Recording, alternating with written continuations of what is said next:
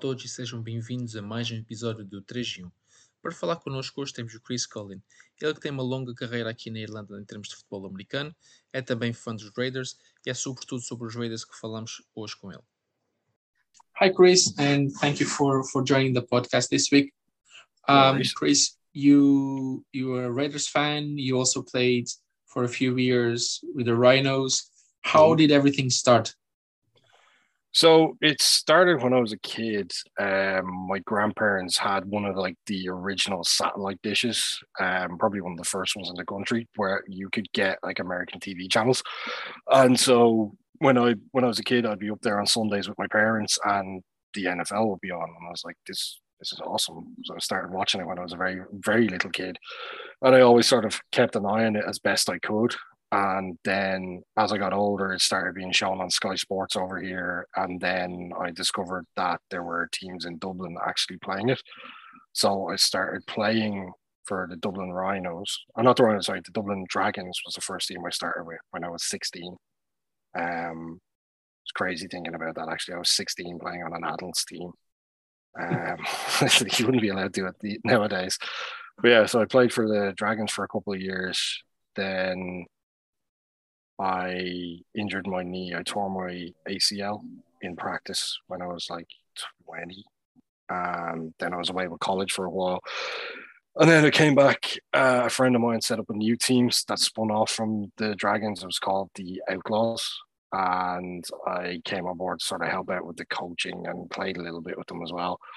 They didn't last very long. And then we went and we joined the Rhinos.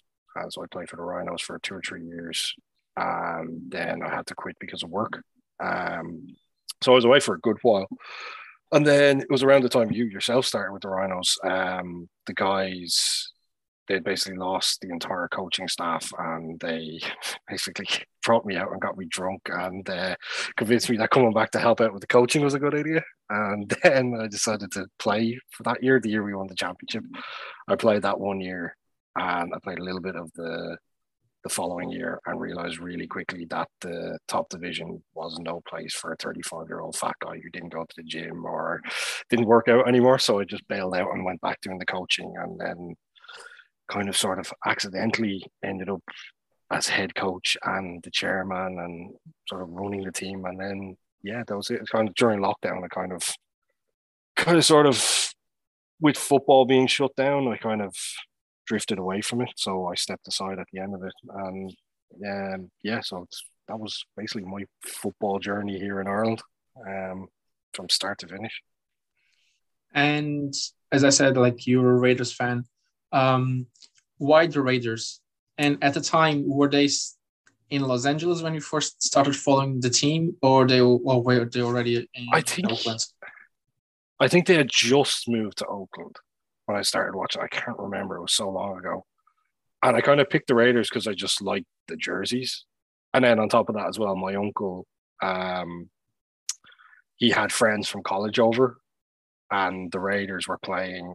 I think it was the Chiefs. They were playing. I can't remember. It was so long ago. They were playing a team in red anyway, and my uncle's friends from college were American, and they supported the team in red. So myself and my uncle, being the assholes that we are, we decided we were supporting the Raiders because you know just to annoy his friends, and it kind of stuck since then.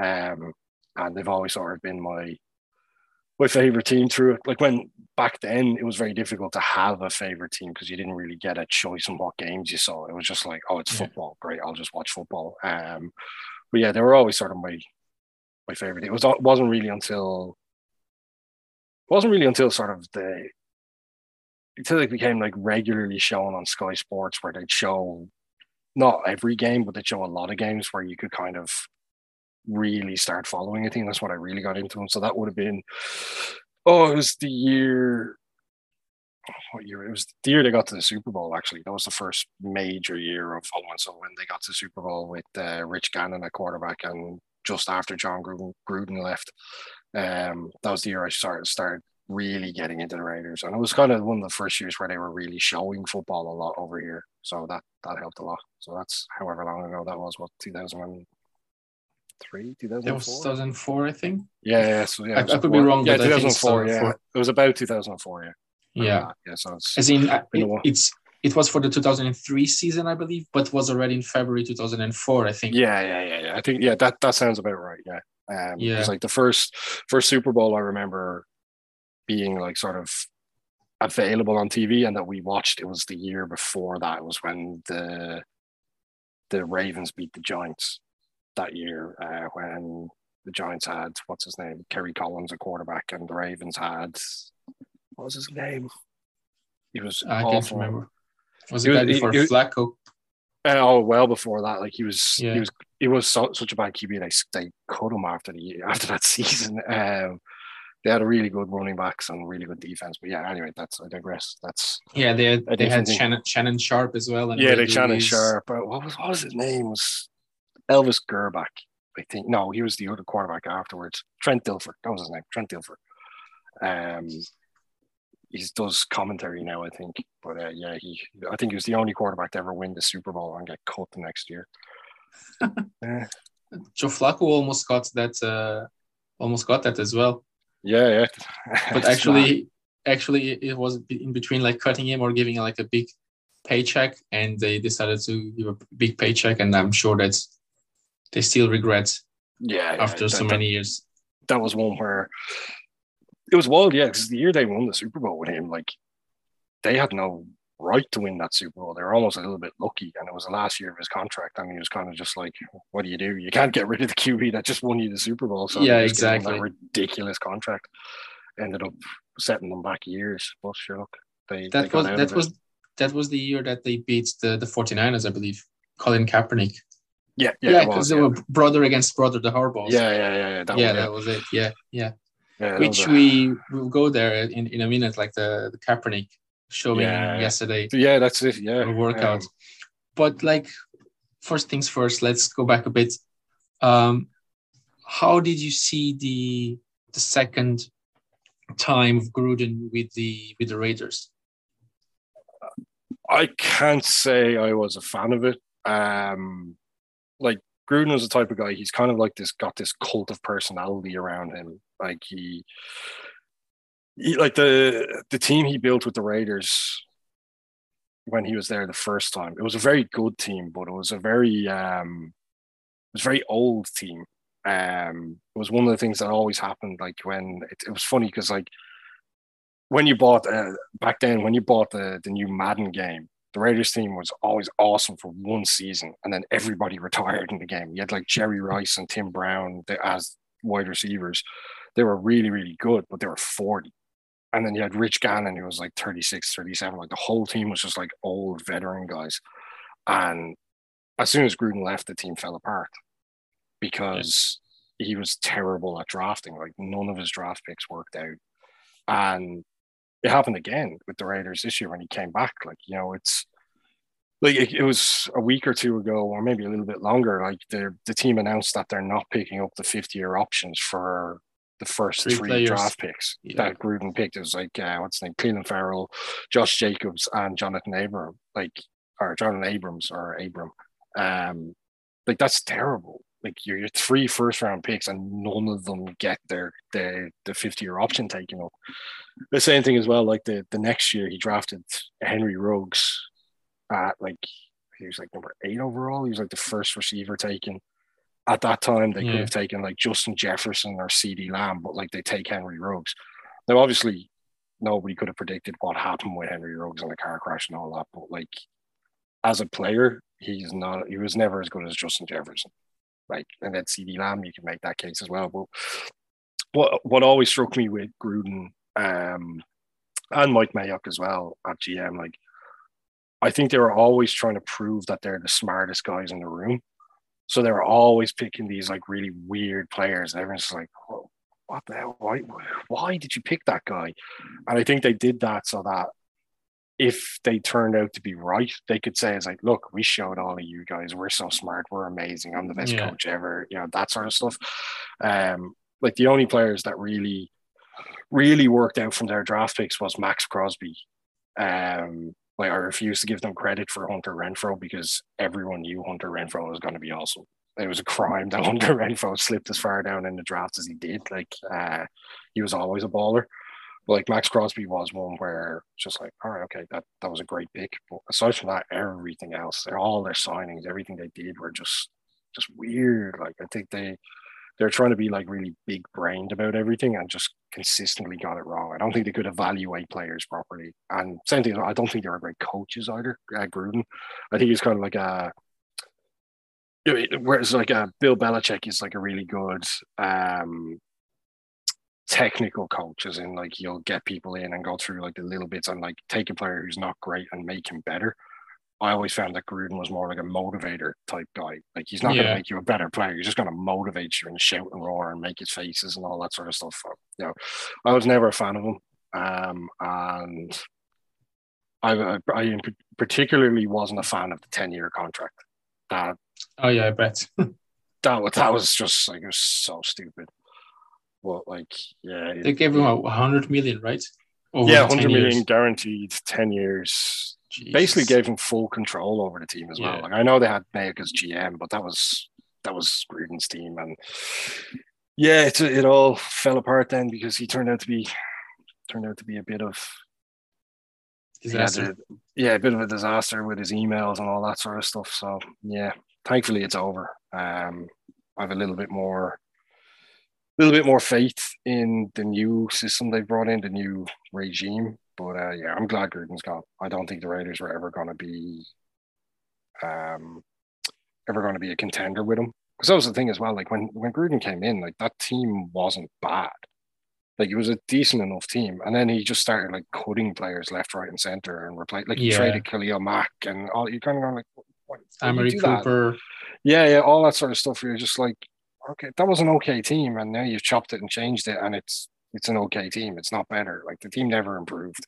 So you know, I'm I'm glad he's gone. To be honest, he can he's somebody else's problem. Even though I don't think he'll ever end up back in the league after what went down with his emails. Yeah, I, I, I would agree with you. And it's funny because the team two two or three years before Gruden joined for the second time, um, the team almost made the the championship game on the NFC. The, the, AFC. Oh, oh, yeah if if Derek Carr didn't break his leg on Christmas Eve, yes. I I think we would have come very close to winning that Super Bowl. Yeah, that team was like was really like it was like they weren't blowing teams out, but they were winning. Like you know, they they would win every no matter what, they'd find a way to win. And then for whatever reason, while they were blowing out the Colts, they left Derek Carr in and broke his leg. And yeah, it was it was so disappointing that year because they were they were really sneaky um like a lot, a lot of the journalists and the experts were tipping the Raiders as like they're a really good outside Super Bowl bet. Like this team is getting hot at the right time of the year. Their team is just, their defense is just good enough. Their offense is pretty good and it's clicking. Carr was playing really well, and then you know that's all it took. And then yeah, I think they were a little bit unfair to Jack Del Rio firing him after the next season. It seemed a little bit harsh, but you know, yeah, that's. I think it was kind of a case that Gruden wanted to come back, and Mark Davis was just obsessed with the idea of him and gave him that stupid contract. but yeah, it's the way it goes. Yeah, it's when the boss wants. It that's, that's it. Like you know. Yeah, and uh, even even Mayock, the GM, like was kind of a, a choice made by Gruden himself because he yeah. was friends with him from from the TV exactly uh, yeah. world. So it's uh, like he came in and he brought like his own friends type of thing rather than uh, yeah. meritocracy didn't happen anyway in, in, in yeah. that uh, organization with uh, the hire first of all starting when Gruden was hired and then Mayock and exactly yeah um, yeah it, it's it's strange like you know it's it's always kind of been the Raiders problem is that the the owner can't seem to get out of their own way like same with like Al Davis back in the day and then like now his son running it it just instead of just stepping back and letting the experts run it and just yeah. you know, sit there and cash your check, it's like they want to get involved when they shouldn't really, and they've ended up setting the team back a little bit. But hopefully, hopefully we're on the right track now. Hopefully. Exactly, and like new regime, new GM, new head coach, Josh mm. McDaniels. How like and obviously still Derek Carr, which for me he's probably top 10, 12 yeah in the league. The, the, the, thing I say to everyone about Derek Carr is like everyone everyone always makes fun of me. Me and Steve O'Rourke, the head coach of the Rhinos, were Derek Carr's two biggest cheerleaders. But the thing with Derek Carr, there, there's two Dereks. There's good Derek and bad Derek.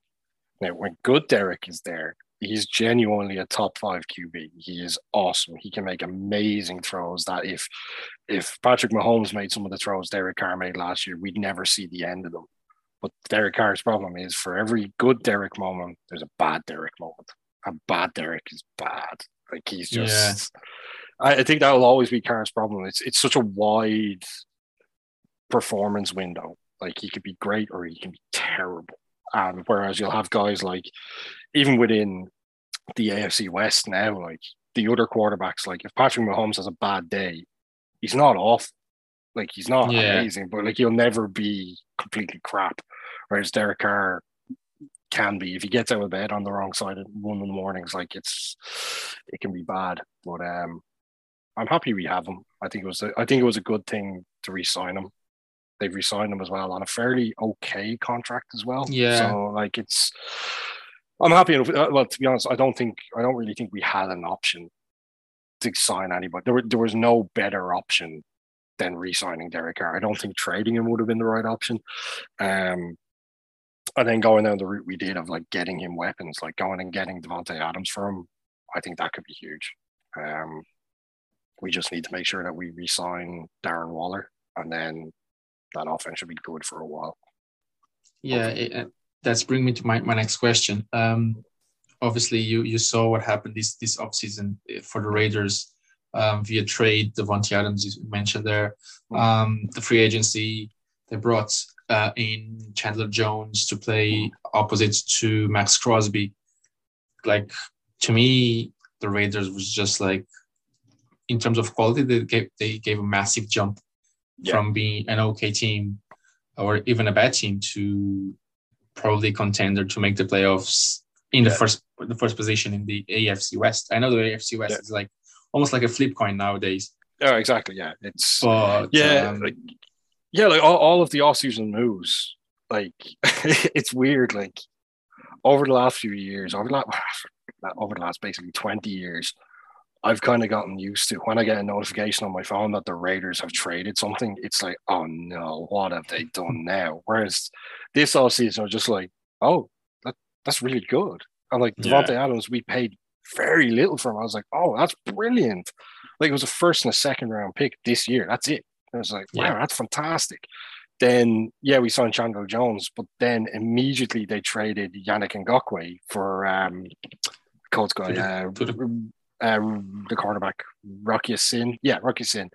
They trained at him like right away. I was just like, that's brilliant. It's, it's absolute genius. Because when they signed Chandler Jones, I was like, oh, we we've got to we've got two defensive ends. We don't need this. Like yeah. Chandler Jones is awesome and all that, but like that's a bit weird. And then like five minutes later, the trade was made. I was like, okay, maybe these boys Makes know what they're now. doing. Yeah, it's like yeah. yeah, this this all checks out. So it's like it's everything's been sensible so far. Everything that they've done is like they've done something that we needed. Now the only thing with free agency, I don't think we did a lot with the offensive line which was a big weakness, and I think still is a big weakness. But in general, the team has just gotten better everywhere.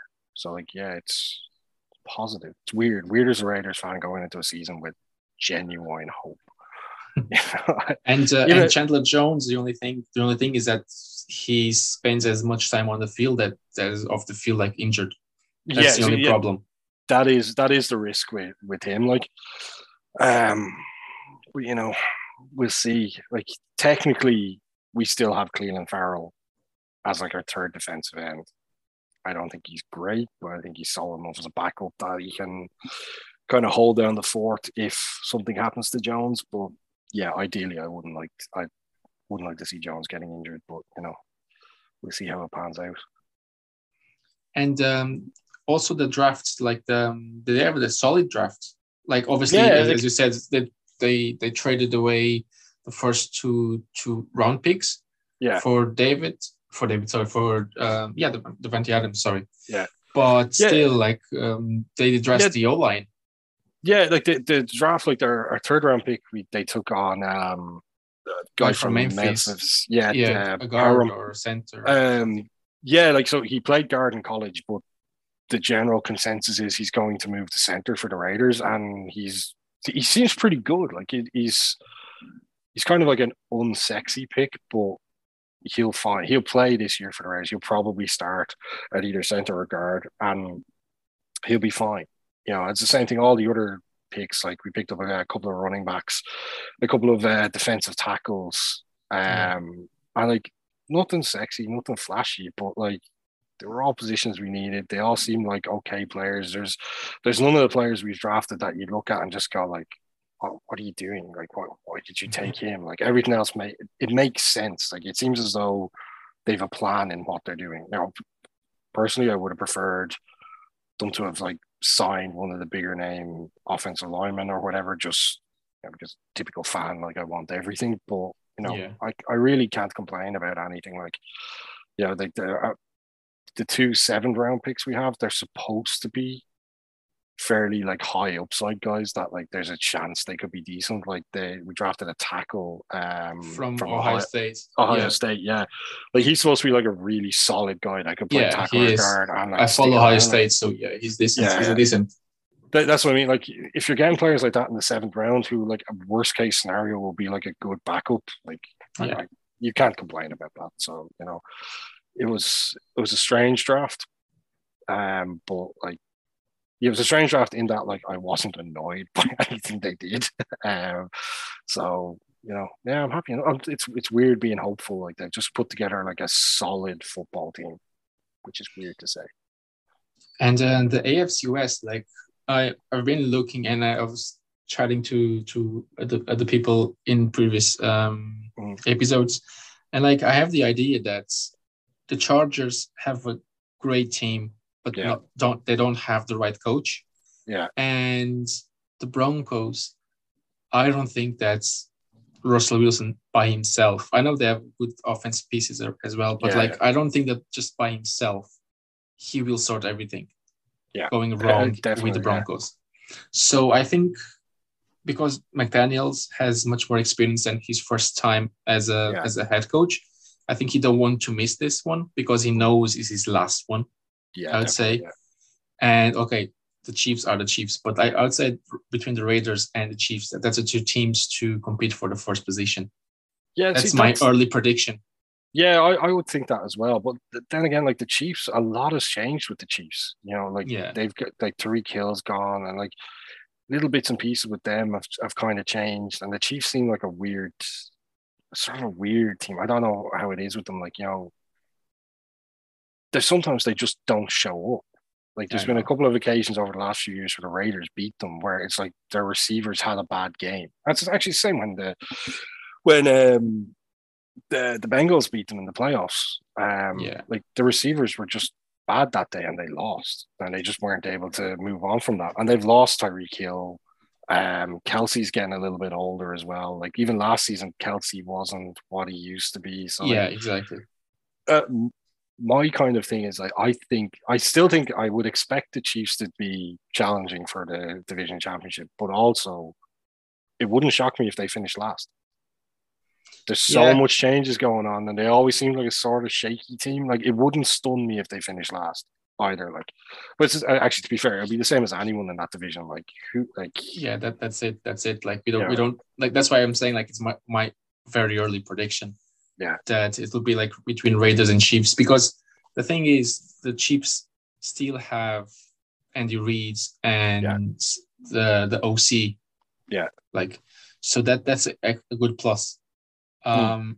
as as of the other teams, um okay, the Chargers has the same coach, mm. but the other two teams change coach now. Yeah. Like so the thing is as well with the Broncos, like I think Russell Wilson's on his way out. Like I was a huge Russell Wilson fan. Like Wisconsin would be my college team. I always loved him since he was played in Wisconsin, and he's always been a great QB. But the last year or two, he hasn't had the same Russell Wilson magic. Now I know things yeah. kind of went to hell in Seattle and whatever for him, but he wasn't doing like at his peak. You you he'd have plays where you're just like, how did you do that? Like, how did you pull that out of your ass? Like, and he, he seems to have lost that magic now because otherwise Seattle wouldn't have got rid of him. Like, uh, I'm not so sure about that, to be honest. Well, I, I, I, I, agree in a way with what you're saying about like he's losing his magic, Mm. Uh, but in terms of uh, Seattle getting rid of him, I think that they just had to because Russell will. The things will go ugly between the the, the organization yeah, I, and I guess and, it was kind Russell. of their, their last opportunity to get rid of him as well, and like to start their rebuild process. But um, yeah, like it, it's the division's so tight. I it really wouldn't shock me if the Raiders finished last or first. It's just it's such a mess. Like no one really knows. I think it, it could be one as well where um which team manages to stay healthy in that Yes. division. If if a team gets a couple of bad a couple of injuries like in it, like those those division games are going to be a bloodbath. Like it's like it, I can't I can't think of any other division where the the six divisional games are going to be so tough. Like they're so evenly matched, Yeah. and you know a, a couple of injuries, even at the wrong time of the season, um, it could be really really bad for the teams in it. Like if you fall behind in that division, I don't think you're going to recover. So you know it's it'll be fun to watch anyway. It'll definitely keep things interesting. Oh yeah, that that that's that's absolutely um certain. But like as yeah, I agree with you. Like the, the divisional games will be very even, like 50-50, regardless if you're playing at home or on the road. Yeah. Like I don't think it really matters. Yeah. Then the rest of, of the of the schedule is kind of uh they they have this year they crossed path with the um NFC West, if I Yeah. think correctly. And the the other games that that's what will dictate everything. Uh, I reckon. That's it. Yeah. So yeah, the Raiders. Yeah. So the Raiders have got yeah the NFC West as well. They've got the AFC East as well. Jesus Christ, that is actually an awful schedule.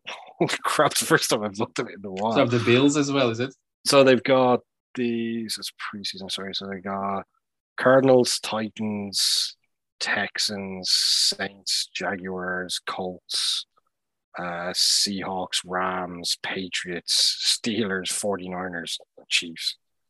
That that is a tough schedule. Holy crap. It is, but they don't they don't have the Bills and they, Yeah, they and don't have the the, Bills. the Jaguars and the Texans. Yeah. So Jaguars and the Texans are are okay. I think the Cardinals might struggle this year as well. I think and the 49ers as well. I I, I don't Yeah. think I don't think Trey Lance it's it's well, it's not that I, I don't think it's based on on like reports and all that stuff. Mm. Doesn't seem that he's ready at all to to No. start. Yeah, it, it's a So- it's a weird situation there. Um, because the Niners are such a good team, they just don't have a QB.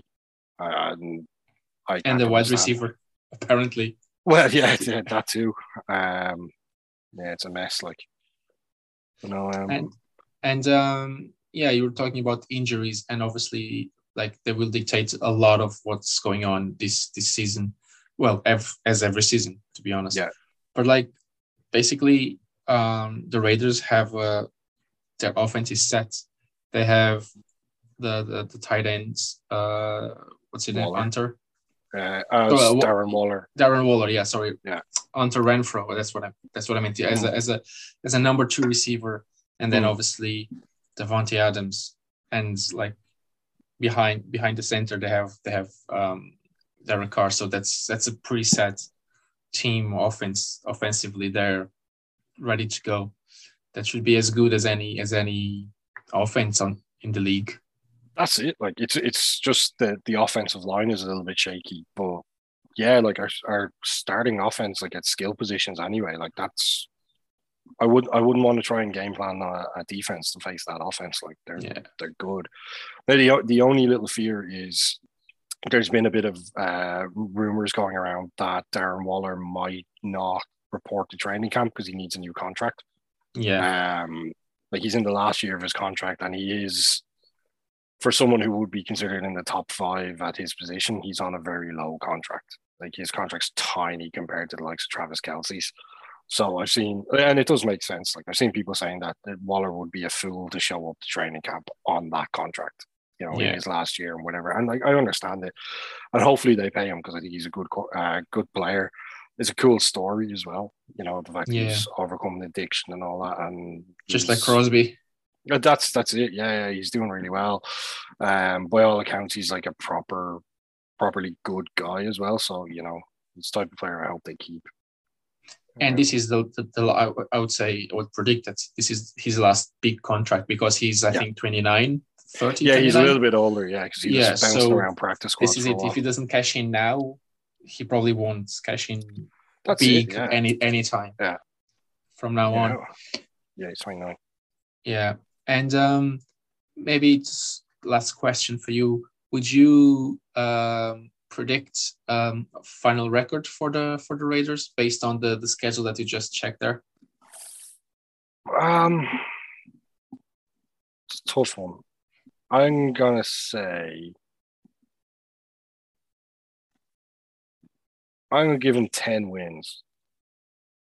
I think that's kind of the in and around that sort of ballpark. That would be sort of the over under for that set them at about ten wins. Um, but at the same time, wouldn't shock me if they were like a six win team. You know, yeah, what I mean? well, Like- yeah, that's because of the division more so than Yeah, the that- quality that- of the it, team yeah. now. Exactly. Yeah, that's it. It's the division. Like, so it is. They're a really, really tough team to pick.